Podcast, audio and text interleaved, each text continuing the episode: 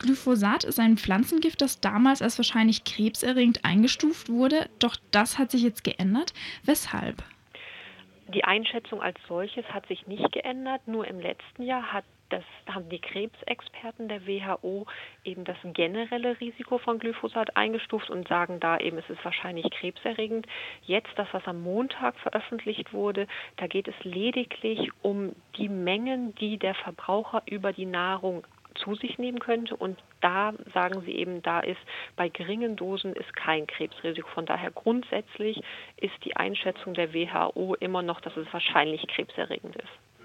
Zwischen der, also in der Nahrung jetzt zwischen krebserregend und gesund liegt ja schon ein großer Abstand. Wie ist denn Glyphosat jetzt einzustufen? Also es ist auf jeden Fall so, dass es ein Totalherbizid ist. Das heißt, es hat die Eigenschaften und auch den, den Sinn und den Zweck in der konventionellen Landwirtschaft, Unkräuter komplett abzutöten. Das heißt, es ist einfach total offensichtlich, dass es dazu da ist, etwas abzutöten und eben Schaden in der Umwelt anzurichten. Von daher ist es ein Stoff, der in der Umwelt nichts zu suchen hat und erst recht nicht in unseren Lebensmitteln. Das ist jetzt auf jeden Fall Ihre Meinung. Die EU-Mitgliedstaaten haben aber gestern angefangen, neu über diese Einsetzung des Pflanzengifts zu diskutieren. Wie sehen Sie die voraussichtliche Entscheidung der Staaten?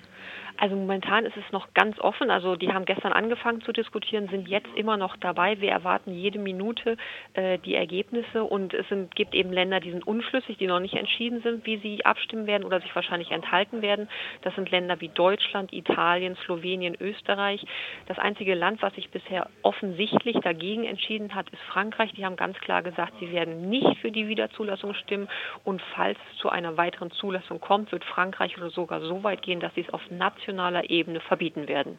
Wenn diese Zulassung äh, aber stattfinden würde, was würden Sie als Greenpeace-Organisation denn unternehmen? Also es ist ganz klar, dass die Zulassung, wenn sie kommen sollte, muss sie auf jeden Fall eingeschränkt werden und wir werden weiter dafür kämpfen, dass der Stoff Glyphosat nicht mehr in der Landwirtschaft und in der Umwelt angesetzt werden darf. Denn es ist ja nicht nur, dass die Landwirte es verwenden, sondern auch der Verbraucher kann es in seinem Kleingarten verwenden und Glyphosat hat als wahrscheinlich krebserregender Stoff in der Umwelt einfach überhaupt nichts zu suchen. Sie haben ja damals schon stark dagegen gekämpft. Ist das jetzt für Sie als Greenpeace so ein Rückfall oder wie haben Sie das als Greenpeace aufgefasst, als auf einmal diese, dieser Rückschlag oder diese Entscheidung auf einmal kam?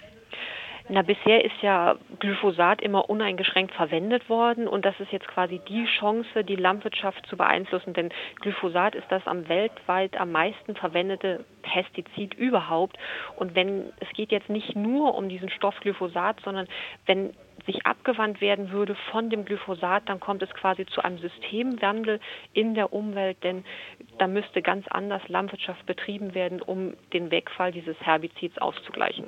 Sie haben auch vorhin schon gesagt, äh, durch die Nahrung wurde damals gesagt, wäre es krebserregend, was ja jetzt nicht mehr so sicher ist.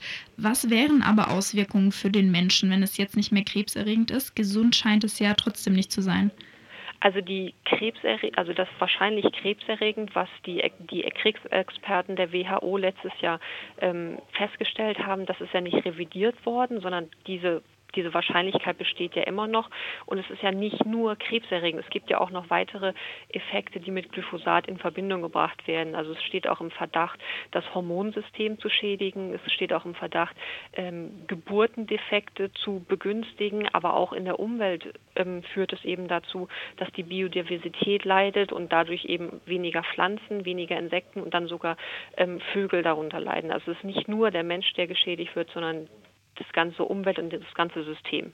Ist das den EU-Staaten nicht bewusst oder warum ist die Mehrheit dafür?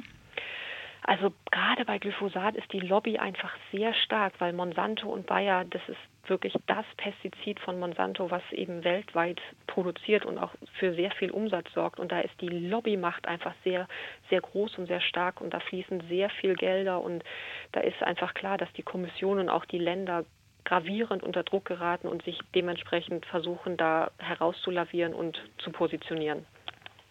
Wer jetzt zum Beispiel nicht bei Greenpeace ist und trotzdem gegen den Einsatz von Glyphosat ist, wie kann er oder sie sich denn einsetzen? Also es ist ganz einfach, was man tun kann. Man kann nämlich, wenn man in den Supermarkt geht, kann man jeden Tag am Regal selber seine eigene Kaufentscheidung treffen. Wähle ich jetzt konventionelle Produkte, wo eben Pestizide und auch Glyphosat erlaubt sind oder wähle, nehme ich den Griff ins Bioregal und da sind eben keine Pestizide und dementsprechend auch kein Glyphosat in der Anwendung.